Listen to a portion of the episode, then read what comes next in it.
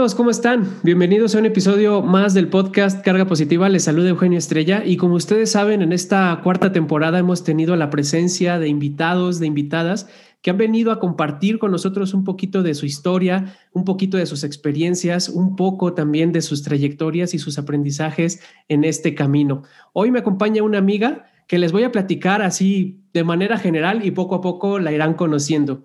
Psicóloga clínica, freelance, podcaster y si fuera poco esto, crossfitera. Amiga Ana ¿cómo estás? Me encantó el intro, amigo, muy bien. muy contenta de poder echar el de Braille en voz alta contigo y con los que te escuchan. No, pues muy contento porque aparte hay que contarle a la, gente que, nos está escuchando que estamos grabando un poquito noche en este, en este día de, mm, laboral y te agradezco mucho que nos estés regalando unos minutitos para, para debrayar. Esta palabra es, es muy de Anapau. Eh, recuerdo mucho desde que nos conocimos la palabra debrayar, ¿no? Yo dije, ¿a qué se referirá esto? Pero ya poco a poco me has ido explicando. Así es, es, subirle el volumen al pensamiento, dejar que huele la mente, asociar libremente y construir con el que nos escucha. Así que de Brayar siempre se pone bien bueno. Eso, eso, Kenny. Y la verdad que en los tiempos de oficina lo hacíamos bastante. Ya sí. Ahí con, todos los amigos.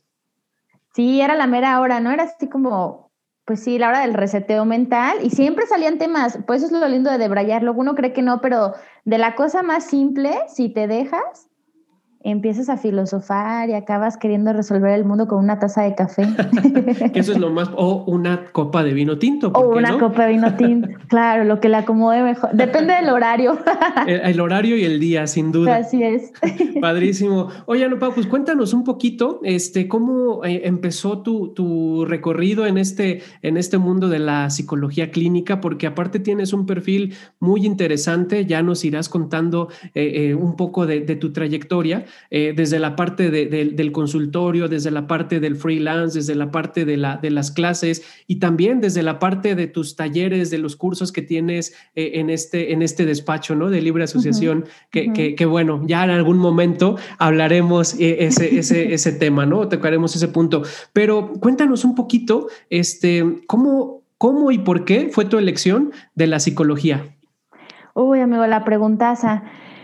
Pues yo primero respondí como todos los que creo que caemos en la psicología, ¿no? Eres el, amigo o la amiga que te gusta andarte cuestionando como de por qué pasan las cosas, siempre llegas a la carrera diciendo, es que doy re buenos consejos y a todo el mundo le gusta platicar conmigo.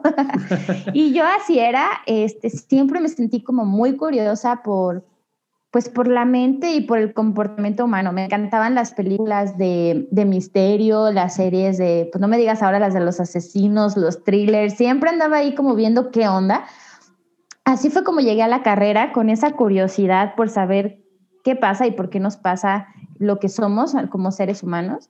Y luego ya en el recorrido de la, de la carrera, pues me di cuenta que sí, que esa curiosidad insiste, que esa pasión por saber qué onda con la gente está.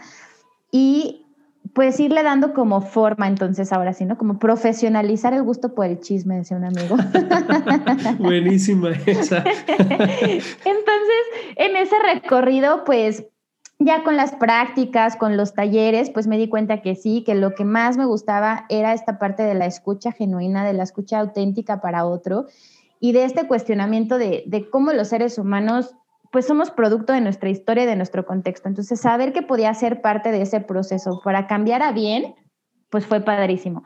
Y ya en mi último año de la universidad dije, sí, me voy a la clínica. Y entonces me aventé como este, este cierre universitario con mis materias de clínica, pero también a la par disfrutaba mucho, y creo que muchos luego piensan a la clínica como que estás encerrado tú con tus lentes y tu diván y nada más tu solillo ahí, ¿no? Y a mí aparte de eso, pues siempre me gustó como tener contacto con los grupos, divertirme, conocer. Entonces, a la par de la clínica, me fui como especializando en el área educativa y desde que salí de la universidad estaba trabajando en escuelas. Tengo 10 años, ya casi 11 en el trabajo con escuelas porque me gusta mucho el contacto con los chavos, la docencia, el hacer talleres, ¿no? Entonces es como parte de mi perfil. Me gusta estar como allá afuera viendo qué pasa y cómo pasa y luego llevarlo como a este lugar más privado, a este lugar como más tranquilo que es el consultorio y combinar entonces, como decías, como esta curiosidad y este acompañar desde fuera y luego lo que produce como en lo singular. Entonces es como un y venir bien, bien rico.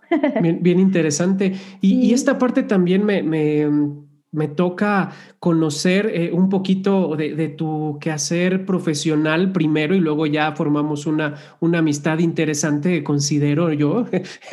yo Afirmo, reafirmo, confirmo. ¿Confirmas? Ah, perfecto. Y, en algún momento de estas pláticas, eh, porque la verdad eh, es muy fácil generar conversación contigo, es muy fácil conectar, tienes tema para todo, ¿no? Puede ser desde algo muy reflexivo, muy profundo, hasta la cosa de más sencilla, más, más superficial y, das mucho, mucho tema de conversación, ¿no? Por eso también tenía muchas ganas de, conversar contigo. Y me tocó ver también, aparte hay que mencionar a quienes nos escuchan, que en, el lugar de trabajo donde coincidimos y donde nos conocimos aquí en Guanajuato, pues te llevabas los laureles durante más, eh, que fueron tres, cuatro años de ser la maestra del año, ¿no? Así, consecutivos. Sí, tres años consecutivos. Ay, pues ya que estamos aquí en la presumidera. sí, tres años me llevé como el, el, pues sí, era como este reconocimiento al profe del año, ¿no? Que era la evaluación que hacían los alumnos y los directores. Y es que, ¿sabes que Yo creo que la clave es esto que a mí me da mucho sentido de vida, que es disfrutar lo que hago.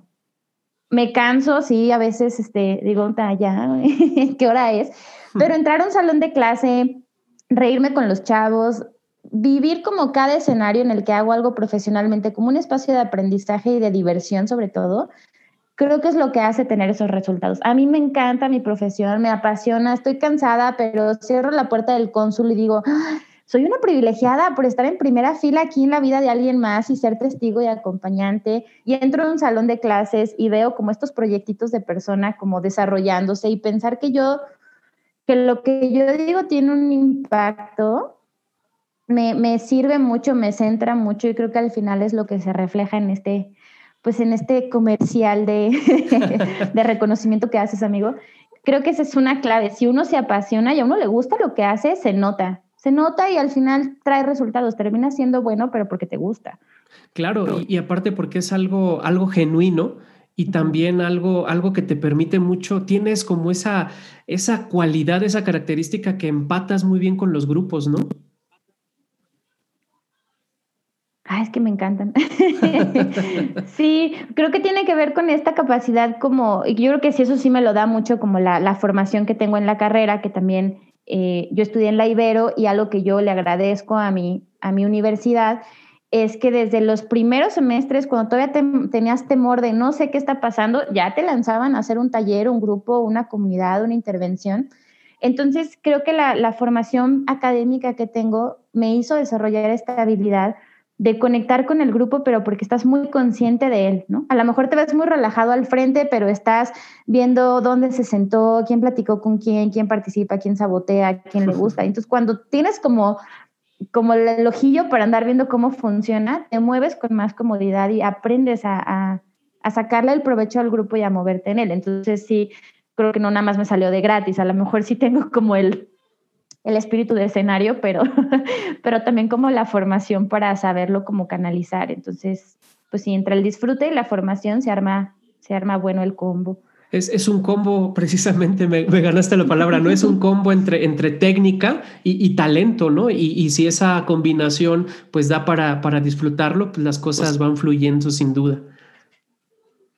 Sí, es que yo creo que de eso se trata, o sea, ¿para qué eres bueno? Porque mira, yo sí, mi mamá dice, ¿no? Bueno, yo era en la primaria la que decían, este, el desfile de las Naciones Unidas, y yo levantaba la mano. ¿Quién quiere hacer algo? Yo también me nomino. Mi mamá yo creo que ya alucinaba la cantidad de disfraces y cosas que tuvo que diseñar. Para todas las, las kermeses. Exacto, para todas las nominaciones que yo hacía conmigo misma. Entonces, ahí está, sí, yo creo que eso se trata también esta parte de ser exitoso en lo que uno elige. Ya tienes el talento, púlelo, descubre qué te gusta me vino a la mente que yo sé que esto a ti te gusta, amigo, también que es el famosísimo Ikigai, ¿no? Este modelo japonés que tienes que juntar lo que eres bueno, lo que amas, por lo que te van a pagar, muy importante, y lo que el mundo necesita. Entonces, pues sí, yo descubrí que me gustaba el mitote, que me gustaba nominarme, este, que me gustaba conocer, que me interesaba por los otros. Y dije, mira, y además por eso pagan. No, pues va, así me inscribo. y, ya son 10 años de estar refrendando esta, esta actividad, ¿no? Pero ahora digo, eh, si, si, estás de acuerdo, eh, regresemos un poquito en, en, tu parte formativa, porque ahora ya, ya escuchamos esta parte donde pues logras compaginar muy bien la parte eh, clínica de tu consultorio, la parte educativa, la parte del freelance como, como tal para tus talleres y tus proyectos. Pero Conozco que hubo un, viaje que realizaste por ahí a la India que sin duda pudo haber sido, pues no sé si este em, descubrimiento o ahí conectar con este llamado para, para que se asomaran respuestas y tener claridad en, en lo que sería tu, tu trayectoria y tu vida. Ay, definitivo, amigo. Fue un viaje padrísimo porque esta oportunidad se presentó justo yo acababa de terminar la carrera en mayo en aquellos ayeres, no, es cierto, en mayo del 2010 yo estaba graduándome de la universidad y justamente tenía una amiga que estaba haciendo una experiencia de au pair en la India. Y entonces empezó como algo guajiro, ¿no? Como de, ay, te vamos a ir a visitar y estaría padrísimo, pero era como el otro lado del mundo, ¿no? No va a pasar. Y de repente entre pláticas con amigas empezó a concretar nuestros papás muy lindos. Yo recuerdo a mis papás que me dijeron, pues vamos a pensarlo como parte de evento de graduación y el esfuerzo y pues órale, les empezó a armar. Y gracias como al amor y al, a la abundancia que nuestros papás nos permitieron, mis amigas y yo, pues hicimos maletas y nos trepamos en diciembre del 2010 al avión que nos iba a llevar al otro lado del mundo, a la India, a visitar a una amiga. Y sí fue un viaje que conectó con, con, mi parte profesional también, porque pues yo iba saliendo como esta experiencia de ya se acabó la uni, o sea, ahora sí viene el qué voy a hacer. Yo juraba que me iba a quedar en León, pues no, tenía dos meses que había regresado con maletas, sueños e ilusiones a Guanajuato porque pues León no me había dado como el trabajo que yo necesitaba para mantener mi vida allá. Entonces estaba en medio de este cuestionamiento de, de, mi proyecto de vida, ¿no? Regreso a casa de mis papás, pero después de cinco años de ya no vivir ahí, con un título, con muchas ganas de hacer, no sabiendo dónde, y entonces me voy a la India. Y la India, yo sé que cada quien va quien tiene la oportunidad de ir contar una experiencia diferente, pero para mí sí fue un viaje transformador. Es una cultura tan distinta. Yo veía en las personas de la India, yo decía que la cultura es una cultura amorosa. De verdad, cada que yo nos topábamos con algún conflicto, nos pasaba algo, imagínense cuatro mexicanas que se creían grandes recorriendo la ciudad, pues nos pasaron muchas cosas y, y siempre encontramos una, una palabra linda, una ayuda, una aventura, ¿no? Una calidez. Yo andaba en mi rollo también así como, como mucho más académico, a pesar de que la psicología es una carrera muy humana, obviamente tiene que ver con, con tu capacidad de amor y de cuidado al otro. Yo andaba en ese entonces como más en la onda racional profesional, no tan en conexión con mi mundo espiritual. Y entrar a ver este tipo de religión, entrábamos a templos y no había imágenes, no había rezo, había canto, había silencio, había meditación, había tiempo de ti mismo. Yo regresé tocada en mi lado espiritual y regresé padrísimo. Yo estuve un mes allá recorriendo como de todo con mis amigas, risa, experiencias, cultura, comida, pero regresé tocada como en lo espiritual, refrendando lo que hacía, pero creo que el viaje me sirvió como para incorporar la espiritualidad, porque además a mí me gusta el psicoanálisis. Y si el psicoanálisis algo tiene es que nos critican, ¿no? Como de el viejito jetón que nunca sonríe, que está detrás del sillón y nunca lo ves.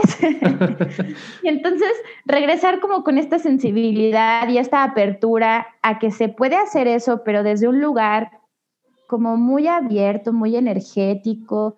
Eh, yo siento que para mí el viaje fue muy bueno también, amigo, tú que me conoces, porque es como esta dualidad que hay en mí. Me gusta lo académico, lo que se comprueba, el psicoanálisis pero me gustan esta onda de la espiritualidad, la energía, la conexión con el otro, que luego es difícil como de fusionar. Y el viaje me permitió como tocar con eso y cuando regresé, pues regresé a un año totalmente centrado en mí. Y fue un año en el que regresé a retomar ejercicio. Eh, estuve en mi primer trabajo, iba con todo el punch. Me choca entregar currículums, pero allá voy. y logré abrir mi primera puerta laboral. Mi primer trabajo fue en la red de apoyo del Instituto de la Mujer y yo estaba feliz porque era una institución que me cobijaba. Yo no podía hacer como tal terapia todavía porque no tenía una maestría, pero hacía clínica porque tenía mis 10 sesiones con cada paciente, empezaba a desarrollar mi ojo clínico, sentí esta espiritualidad en mí, me sentí empezando a iniciar mi proyecto y ahí también se empezó como a consolidar mi amor por la clínica y una clínica que estuvo muy cobijada primero por una institución que me ayudó como a empezar y ahí se conjugaron como las dos, ¿no? Como este tipo de hacer clínica que ahora tengo más desarrollada y esta espiritualidad y esta experiencia de viaje que además creo que como clínico estos viajes son padrísimos porque te da como el sape mental de acordarte de, toda la como diversidad que hay en culturas, en formas de ver el mundo, en, en formas de estar en el mundo, que al final es con lo que trabajamos. Entonces, sí fue un viaje transformador y así como que dio en el puntito para la patada inicial para el recorrido profesional. Como ese, como ese empujoncito para, para empezar a, este, este, camino, ¿no? Este recorrido de, ya 10 años, de ahí ya brincas a la, parte eh, educativa, donde tienes esta, esta responsabilidad de todo un área de, formación como tal, bueno, que, se, que va evolucionando, y luego tu maestría, ¿no? Es que me encantó lo evolucionando porque sí, creciendo, evolucionando. Sí. luego fue mi maestría, pues justamente en este, te digo yo, mi parte clínica era como más limitada porque en un ejercicio ético para poder hacer como tal terapia pues tienes que tener más herramientas. Entonces yo hacía hacía clínica, digamos, pero como más de acompañamiento en el área de educación, de educación como en la tutoría, algunos adolescentes que estaban en mi consultorio, estos procesos como más definidos, digamos. Pero yo dije, me encanta, esto es lo que quiero hacer, necesito herramientas y me lancé a hacer mi maestría en la Autónoma de Querétaro en psicología clínica, que tiene el enfoque del psicoanálisis. Yo era la ñoña más feliz, aunque tenía que manejar a las 6 de la mañana los viernes y llegar a estudiar todo el día y regresarme. Yo acá que es que yo soy ñoña, ¿qué les cuento muchachos? Pero yo me sentaba y escuchaba los temas y decía, me encanta, sí, esto es lo que quiero hacer y quiero venir otro viernes. Y ya con mi maestría terminada, yo la terminé en el 2015 entonces sí entro de lleno también en el consultorio a trabajar ya como tal, como procesos terapéuticos. Y pues encantada. Le dedicaba más poquito tiempo porque pues estaba de lleno, como dices, ahí donde nos conocimos en la institución. Sí. Y aquí el amigo decir el nombre, ¿eh? Ah, es que, estoy como los, como los anuncios, no puedo decir marcas. No, no, no, adelante, adelante. En Saludos. Una institución educativa.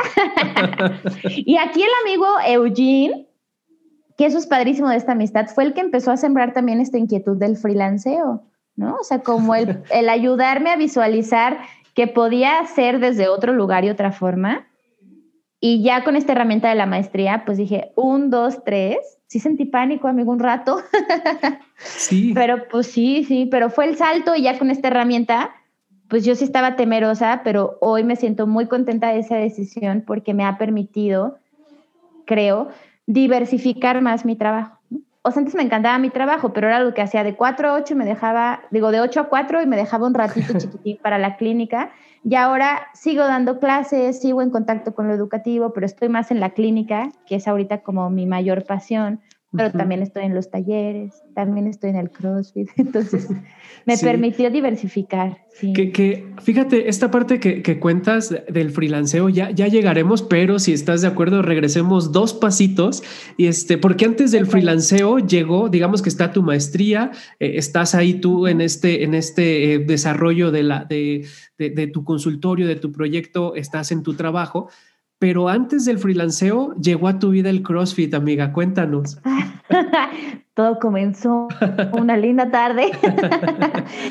pues sí, fíjate que en esta parte como de mi ser como integral, digamos, yo no era mucho de ejercicio, déjeme, o sea, esta es la verdad. la universidad sí, sí andaba como experimentando, la uni experimenté de todo porque pues nos daban gratis, ¿no? Las clases como estudiante, entonces probé capoeira, probé taibo, probé baile de salón, me tocó bailar con los profes y las maestras. y andaba como explorando, pero como que todavía no encontraba mi pasión, entonces no era tan constante en el ejercicio. Después fui señora Zumba de clase de 25 pesos, muy contenta bailando frente al espejo. Y cuando estuve en mi maestría, la verdad es que descuidé mucho como mi parte física. Me demandaba mucho estar yendo y viniendo a Querétaro, estar en el consultorio el ratito que estaba, estar en el trabajo. Y cuando terminé la maestría, como que me volteé a ver a mí misma y dije, mí misma, necesitas apapacharte a ti, ¿no? No nada más la mente, también el cuerpo, también, ya venía de este viaje como de la India que había tocado lo espiritual, ¿no? Entonces estaba como check. Y traía todo el poncha lo mental y lo académico y el trabajo y la maestría, pero como que había descuidado la parte física. Entonces dije, no, necesito también poner atención a esto. Y entonces me metí a natación, que me encanta la natación, pero hacía mucho frío. y un día el buen amigo José Luis, estábamos en la oficina y me enseña un video de unos monos bien locos aventando llantas y jalando cuerdas y me dice, oye, que hay una cosa que se llama CrossFit y que está buenísima. Y yo vi el video y le dije, estás pero bien loco, yo no voy a hacer eso, yo me deshago. No, sí, amiga, que aquí en Guanajuato, en tal lugar, hay uno y vamos. Pues me convenció el buen amigo José Luis. Todavía se ríe de mí, amigo, porque yo no tenía ropa deportiva. Mi ropa deportiva era un traje de baño. Iba con los tenis más inapropiados. la playera que salió del fondo del cajón, así de esta que no uso. De la de los campaña de bota así por. Desempolvados. Sí, casi, casi. y yo llegué así a mi primera clase de CrossFit. Me acuerdo perfecto que el calentamiento nos dijeron siete minutos de cuerda y yo dije, estos están dementes. Yo al minuto uno ya tenía el pulmón escupido en el piso y yo sentía que me moría. Y eso que venía de nadar. Pero me gustó muchísimo como esta energía crossfitera de el tiempo, el coach, el salto, el tú puedes, el saca tu límite. Y creo que es porque yo en mi día, pues soy zen, ¿verdad? Yo soy la que recibe la emoción, contesta muy bonito, es mediadora. Necesito un lugar para sacar el ponche. Siempre me decían, ¿por qué no vas a yoga? yo, no, ya llevo todo el día tranquila, yo necesito sacar el foie. Pues mi estimado amigo José Luis, el chiste le duró como semana y media y me abandonó, nunca regresó, le dolía hasta el pelo el poquito que tiene, todavía tenía un poquito. En ese entonces. El amigo rapado. Pero yo, yo le agradezco haberme introducido a ese ejercicio en el que llevo ya cinco años. Cinco. Cinco años. Y de, forma así continua, sin, sin de continua, sí, de ir continuamente cinco días a la semana, levantarme para ir al, al ejercicio. Me encanta, encontré algo que me apasiona y que me equilibra, esto que te digo, ¿no? O sea, siento que esta Ana Pau que puedes ver muy zen en el consultorio y que trata de mantener esta congruencia. Tiene una hora donde mienta madres internamente, en voz en off, escupe pulmón, brinca contra reloj y, y me siento muy viva, muy viva y luego muy cansada. es como el ciclo completo, ¿no? Así, sí, tal exacto. cual. Y, Entonces me encanta. Y, es que está padre esta, esta parte, como dices en la mañana, pues toda tu parte eh, zen, buena onda, que fluya y en las tardes, porque también hay que mencionar a la gente que nos escucha que dos cualidades que tienes, sin duda, es el, liderazgo y eres una persona altamente competitiva, ¿no? Poquito. sí, yo creo que por eso el cross también es mi ejercicio, porque voy contra mí misma, ¿no? Es el reloj, son tus tiempos, son tus pesos. Y sí, esta parte competitiva que mantengo a raya Sí, porque a lo mejor, como dices, en el otro trabajo, sí, en este trabajo de ser líder y de estar con otras áreas, así sacaba ese punch. Ahora que me dedico más a la clínica, sí estoy como más en contacto con mi lado, como mucho más centrado, como más ecuánime. Entonces creo que disfruto más el cross porque sí, saco mi competencia, voy contra reloj, pienso, ayer hice 20 saltos, hoy son 21. Y entonces ahí sale mi lado competitivo, definitivamente. Y bien canalizado, que creo que es lo padre. Y creo que ahora, después de este recorrido que dices, amigo, que empezó hace 10 años, me siento muy contenta porque creo que ahorita es un momento en el que estoy, ya presumiéndole aquí a los demás, ¿verdad? Pero como muy balanceada. Siento que en este recorrido, ¿no? Que creo que todos hacemos en nuestro descubrimiento profesional y personal, pues primero era como mucho énfasis a lo académico, pero descuidaba otras cosas, luego andaba descubriendo lo lo espiritual y otro lo traía como más desbalanceado. Y siento que después de estos 10 años de estar probando tanto de diferentes ejercicios como diferentes modos de estar en contacto con mi espiritualidad y bueno, siempre actualizándome porque pues ya les dije que soy bien ñoña, ahora sí me, me siento como mucho más balanceada y eso también creo que es parte de lo que se, se va reflejando, como dices. Y, aparte, como, como lo, estás mencionando, se, nota y se percibe y me da mucho gusto ver cómo esta, esta parte y escuchar esta parte de, este balance y de este bienestar que tienes actualmente, ¿no? Y no sé, a ver, lleguemos al punto del, del freelanceo como tal. Este, lleguemos al, al freelanceo como tal, ¿cómo, cómo te ha tratado? Eh, ya digamos, dándole, ¿qué serán? Dos, dos años, tres años. Ya casi de, tres. De que tomaste esta decisión. ¿Cómo te ha recibido el mundo del freelanceo? Ay, amigo, toda una experiencia. Yo me acuerdo que aquí el amigo Eugene lo contaba así como padrísimo. Yo decía, esto suena muy bueno, esto suena muy bueno. Para ser verdad. Para ser verdad. Yo, fíjate, yo estaba como acostumbrada, como creo que también en parte de mi personalidad, como a ser más estructurada. Entonces a mí la verdad eso de que el cheque cada 15 días, eh, el horario, el trabajo, el perfil, el organigrama, o sea, todo eso que era como ordenado, me daba como una sensación, yo creía, y, y sí me la dio un tiempo como de seguridad y de certeza. Creo que esos seis años más los otros dos que, o sea, esos ocho años que bueno, estuve seis en esa institución, ¿no? Y estuve antes como uno en otra. Entonces, ese tiempo, eh, esos siete años, ocho, creo que fueron necesarios. Fueron necesarios para sentirme como cobijada por un sueldo, una institución, un equipo y poder desarrollar como más mis habilidades, ¿no? Tanto clínicas como de liderazgo, como de trabajo en equipo pero ya me estaba sintiendo como cansada, había terminado mi maestría, ya sentía como que más ponche en mi ser, ¿no? Y entonces llegó un momento en el que el lugar en el que estaba sentía que ya no estaba invitándome como a hacer cosas nuevas, al contrario, me sentía cansada y sentía que todo esto que había aprendido me estaba yendo en un camino diferente. Me gusta lo educativo, pero como que cada vez me pedían más cosas educativas y yo decía, no, lo mío es lo clínico, me gusta esto, pero yo voy para allá. Y entonces el amigo Eugene empezó como, amiga, es que mira ya lo que se llama freelance, que, que, te iría muy bien y visualízate. Y aquí el amigo Eugene me aplicaba las visualizaciones, los proyectos. y yo dije, sí, no. Y la verdad, lo que más me detenía era el tema económico. Me asustaba pensar, yo tenía ya, este, ¿qué era, amigo? Dos años que había decidido también ya salirme de casa de mis papás. Estaba pagando mis deudas de la emancipación, el DEPA, ¿no? Este, el coche, o sea, eran como que decía, no manches, sí la voy a hacer, no la voy a hacer. Y pues dije, seis meses, me hago que esta de Eugenio, ¿te acuerdas, amigo? Y fue seis meses, amigo. Un, dos, tres, salto. Y entonces fue así. Yo dije, si lo pienso más, no lo hago seis meses me voy a poner a ahorrar lo más que pueda, voy a empezar a visualizar mi proyecto y me voy. Y entonces en seis meses me ayudó a decirlo en voz alta, lo dije en voz alta, me programé y que, y que agarro y que me salgo. y que me voy. y que me voy. Los primeros yo creo que fue como una combinación extraña porque los primeros meses era como sentir primero ansiedad, porque estaba acostumbrada a estar todo el día en friega y de repente despertar y así como la, la, la, la, la. Ir a CrossFit, check. Desayunar, check. Ok, ya acabé, check, check. Entonces, primero fue como un tanto ansioso, luego disfruté esa libertad y dije, está bien, es un tiempo para descansar, qué rico. Luego empezó este proyecto de los talleres y la consultoría, entonces me mantenía como ocupada a pensar este nuevo proyecto sí tuve momentos donde estaba muy estresada y era como, no me van a salir las cuentas.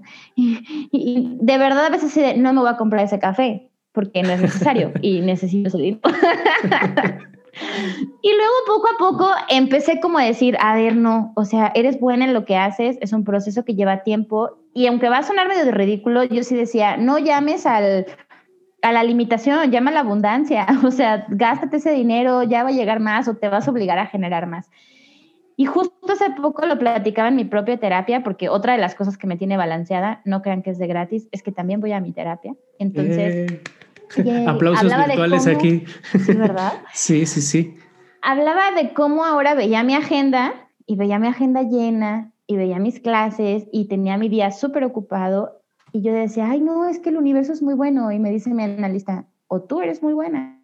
Y sentí tan lindo porque dije, es cierto, es como confiar en ti. O sea, yo creo que para ser freelance tienes que haber recorrido, a ver tú qué dices, amigo, como un tiempo para sí desarrollar tus habilidades, sí descubrir tus talentos y cuando te la crees que eres bueno y que traes una buena maletita para hacer la expedición, saltas.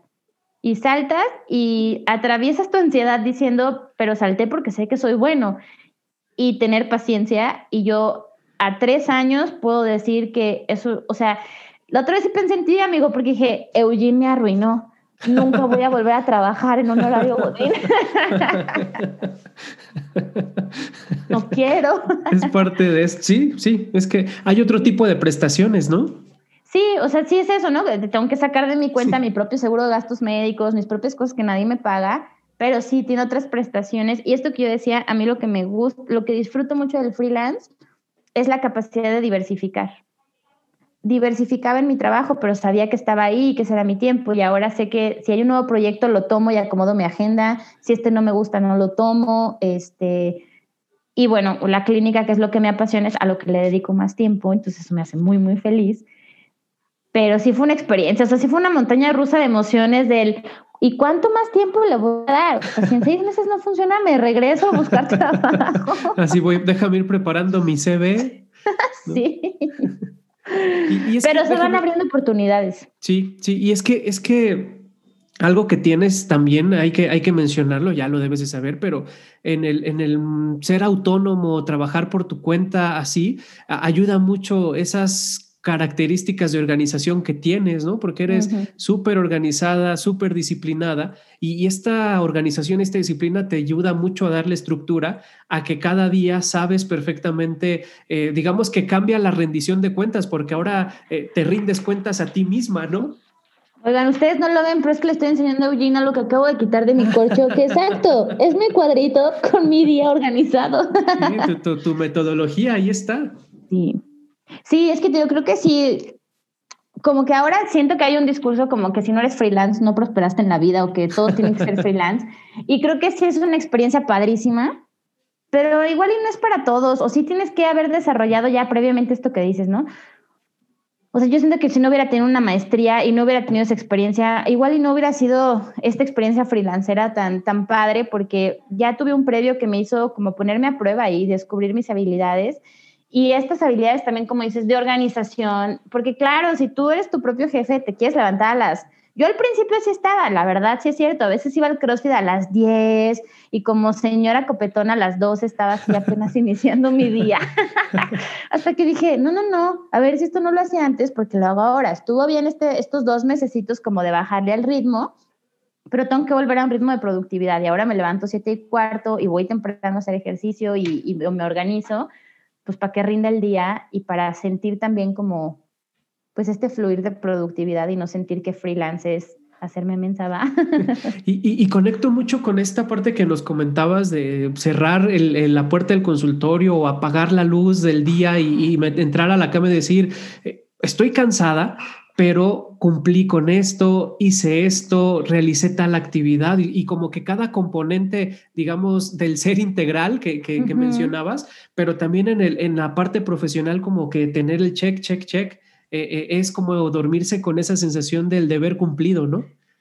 Sí, yo creo que, yo creo que sí, como, y, bueno, es que es que me dan cuerda en mi carrera y no me callo mejor, pero, pero sí, es que a mí de verdad me encanta, es que amo mi profesión porque me cansa, es, cansado escuchar historias de otras personas y pues obviamente generalmente historias donde sufren, donde hay conflicto. Pero si cerrar la puerta del consultorio y decir, hoy dejé una huella en alguien más, o sea, hoy lo que hago tiene sentido, lo que estoy haciendo aporta algo importante, me voy contenta a mi cama. Y esos momentitos donde mi paciente lo veo sonreír, le va mejor, eh, me cuenta algo bueno, ya me hace el día, me voy cansada, pero digo, yes, sí, sí vamos bien, ¿no? Entonces, es parte también del checklist como, pues eso que recibo también de ellos, que es un trabajo como, pues de un reconocimiento muy silencioso, ¿no? Pero que si tú estás atento a esos detalles, te vas contento a dormir porque dices, bien. Wow. Sí, wow. estuvo padre. Sí, y, qué otro elemento eh, importante para, para ir como perfilando el, cierre, amiga, sería, eh, sí está padre la, parte eh, de los proyectos, del freelanceo, la academia, la, la, salud, pero también tienes otra, otra forma de expresión muy interesante. Olvidé mencionar en la presentación que eres bloguera pero eh, eh, arrancaste tu blog, no es algo, digamos, el blog es nuevo, pero llevas mucho tiempo escribiendo, ¿no? Eh, esta, tú, tú me recomendaste en algún momento, o más bien me compartiste y luego me recomendaste hacerlo, llevar este, este diario como, como tal. Y, ahorita que te escuchaba la parte de los pacientes, recordé que, que, en tu blog mencionas mucho como esta, esta parte, ¿no? De, de ver la, ver al paciente sonreír, de repente por ahí me llevó a recordar una, una publicación de tu blog. Ay, sí, yo tengo uno muy lindo que, bueno, ya he escrito hace mucho porque esto de la disciplina del, del multitask no siempre sale tan bien. Pero sí, hay uno que se llama este Corazón hecho tiritas y, es un paciente que me cuenta su corazón roto y yo cuando lo veo en su mirada y, este, y en esos pequeños fragmentos que compartimos, sí, que, que sé que mi palabra le reconforta o que atraviesa su dolor acompañado sí, son pequeñitos momentos que a mí me hacen mucho sentido y escribir, como dices, me, me, gusta escribir y sí, yo creo que esta recomendación está padre para todos, tener tu diario de los sueños, tu diario de las emociones, donde eres testigo de ti mismo, es una experiencia bien padre, porque te estás contando tu propia historia y a veces traes, ya se te olvidó lo que se siente un corazón roto, ya se te olvidó lo que hace este tóxico y entonces vas y te lees a ti mismo y dices, mi mismo, pero ya te habías dicho esto. ya habíamos quedado. habíamos hablado, ¿qué onda? Suele pasar. Oye, y como digamos dos puntitos más, eh, ¿cómo, qué viene o qué sigue para, para Napau, que, que, está, digamos, en este, en este trayecto de los 30? Eh, ¿Qué viene? ¿Qué, ¿Qué, nuevos proyectos? ¿Qué nuevas eh, inquietudes? ¿Qué sueños por cumplir vienen para ti, amiga? Ay, amigo, pues en la ñoñez ya empecé mi, como mi línea de especialización, digamos. Me gusta mucho trabajar el tema del cuerpo en la clínica escucho a mis pacientes que hay muchas afecciones en lo somático y que es un tema muy hablado, pero no tan estudiado. Empecé hace poco, entré como para introducirme, tomé un, breve curso sobre lo psicosomático en psicoanálisis y me enamoré y dije, allá voy. Suena padre. me quiero como ir especializando. En mi maestría trabajé el tema del cuerpo en la psicosis y ahora quiero retomar como el tema, quiero especializarme en trastornos del cuerpo. Me gustaría, digo, en la clínica uno recibe de todo, ¿no? Cuando tocan a tu puerta no sabes, no sabes qué viene, pero quiero irme hacia especializarme en eso. Ya tengo mi inscripción apuntada para un diplomado en psicosomática. Entonces, quiero ir recorriendo como ese nuevo, ese nuevo caminito en la clínica, poderme como meter más de lleno a lo que me gusta. Eh, este, este año empecé con clases en la universidad, eso fue un, nuevo proyecto para mí. Yo daba clases en prepa, sí daba talleres en uni, pero formalmente no daba clases en, universidad. Entonces, sigue esto, me gustó mucho la experiencia y entonces quiero, quiero seguirle por ahí, quiero seguirme haciendo como máster de, del mundo universitario. Y ver qué surge, amigo. Yo siento que en la clínica es que uno no para de recibir cosas nuevas, entonces este balance que tengo, lo que sigue para mí es sostenerlo. Siento que este punto de equilibrio me costó estos tres añitos llegar a él y lo que viene es sostenerlo, especializándome en esto que me gusta y buscando mantener este equilibrio en mi vida personal también, que también me llevó ratito encontrarlo. Entonces, creo que viene una época, creo que vengo de una etapa de construir y viene una etapa como de, de ¿qué será? Como sostener, disfrutar eso que he venido construyendo. Siento que eso es lo que viene.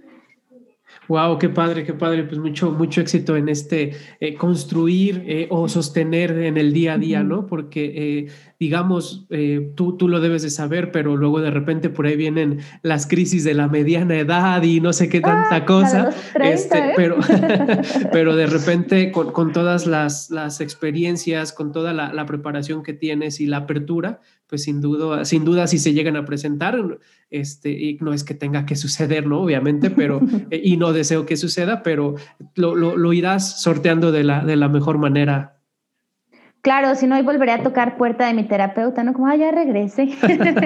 que, siempre es como este, este, este lugar, este refugio seguro, ¿no? Sí. Y, precisamente el último, fíjate, siempre nuestras conversaciones como que se, se entrelazan, porque el último tema que, que gustaría, me gustaría si nos puedes compartir un poquito, en estos meses, en este tiempo de pandemia, pues tú como, como experta, como especialista en esta onda de la, de la salud mental, pues, ¿qué empezaste a notar? ¿no? Obviamente lo que se pueda compartir, pero ¿qué notas en, todos estos meses de confinamiento eh, en cuanto a, este aspecto tan importante que muchas veces se siente, se percibe, pero no se habla y no se hace consciente?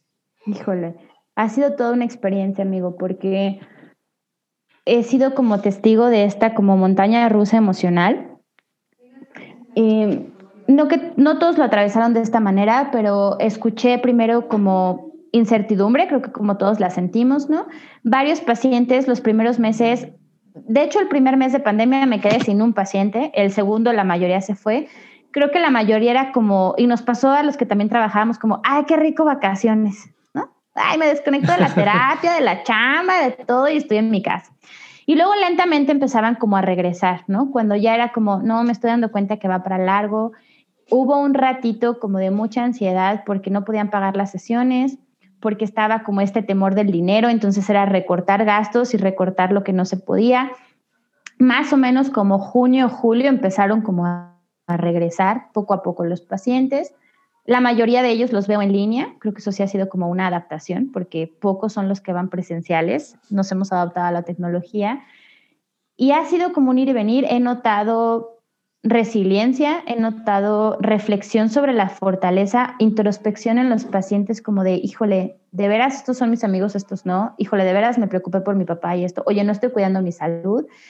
Eh, en este momento tengo como, yo creo que este mes ha sido un mes complicado, yo creo que es este repunte de casos, escucho mucho desánimo en mis pacientes, eh, cansancio emocional, se conectan caóticos, llorando, cansados, este, Incluso yo hace dos sesiones hablaba en mi propia terapia como de, híjole, necesito un reseteo porque sentía como mucha muerte alrededor, ¿no? O sea, paciente que se le había muerto cuatro amigos, la paciente que tiene la mamá internada, el que no pudo llegar a sesión porque está cuidando al tío, el hermanito que no sé qué. Entonces, hoy, hoy te puedo decir que el ánimo general creo que en las sesiones es de un agotamiento emocional. Siento que la primera vuelta pandémica era como incertidumbre, este, pero más como de, ok, me estoy adaptando, mi reflexión, mi resiliencia.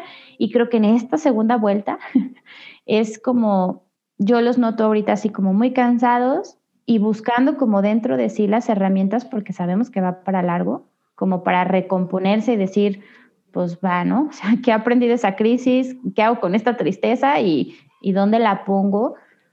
Porque sí, sí, esto, como que esta segunda vueltita sí estuvo un poco más bajoneada, diría yo.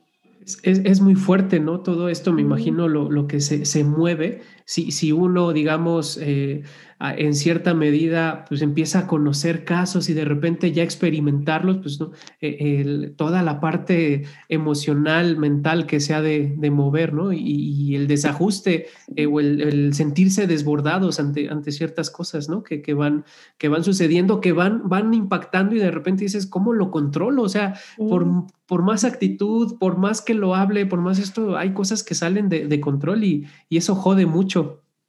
Sí, yo siento que ahorita de verdad como que la fórmula es, no hay forma de quitarte una emoción más que atravesarla. Y todos estamos en este barco, entonces quieres llorar, llora, quieres gritar por frustración, sufre, está que nos lleva a la fregada porque hay gente que muere alrededor, sí. O sea, creo que no es tiempo de discursos optimismos exagerados, nada, creo que es un tiempo de mucha realidad, de mirar mucho hacia adentro, de cuidar las redes de apoyo. Yo veo que eso a mis pacientes les ayuda mucho y es gran parte de lo que hacemos juntos. Como en esto que tú dices, de esto que yo no puedo controlar, que sí controlo. Cómo me cuido, cómo cuido mi red de apoyo, qué hago con lo que tengo y cómo transito la emoción que no puedo evitar. Y yo me siento como el meme del perrito. Ya es ese perrito que está todo sonriente frente a una compu y todo el apocalipsis a un lado. Está muy bien. Entonces es como yo como el perrito acompañando como a... Sí, yo creo que la clave ahorita es eso, redes de apoyo y, y tiempos como de introspección. Es, que son dos herramientas que, que ayudan en medio de este caos que no podemos controlar y que sí nos está confrontando con, pues con que hay cosas que no podemos controlar y pues nos toca transitarlas y no hay de otra. Sin duda, sin duda. Ana Pau, Gracias por haber conversado con nosotros, por compartirnos estas experiencias. Disfruté mucho todas las, anécdotas, los, el recorrido que hicimos de tu, de tu trayectoria. Eh, ¿Hay algo con lo que quieras despedirte? Ay, pues lo que yo decía al principio, creo que a todos los que escuchan y en esta época, encuentra lo que amas, hazte bueno en ello y luego hazlo y disfrútalo. Esa es, esa es la fórmula. Me encanta, me encanta esa fórmula. Y, también nada más ahí este, em, mencionar que, algo, algo muy interesante de, todo esto fue el, creo que coincidimos en un, ya pronto, saludos también al amigo José Luis y a toda la, la, la, Banduki, porque eh, en, ya visto a distancia, eh, yo, yo les decía, y ese es mi, comentario final y cerramos, este, yo, yo, les decía a ustedes que, que la mejor eh, recompensa que tuve yo al, al decidir ir a trabajar a ese lugar, sin duda fue conocerlos y mi visa a Estados Unidos por 10 años.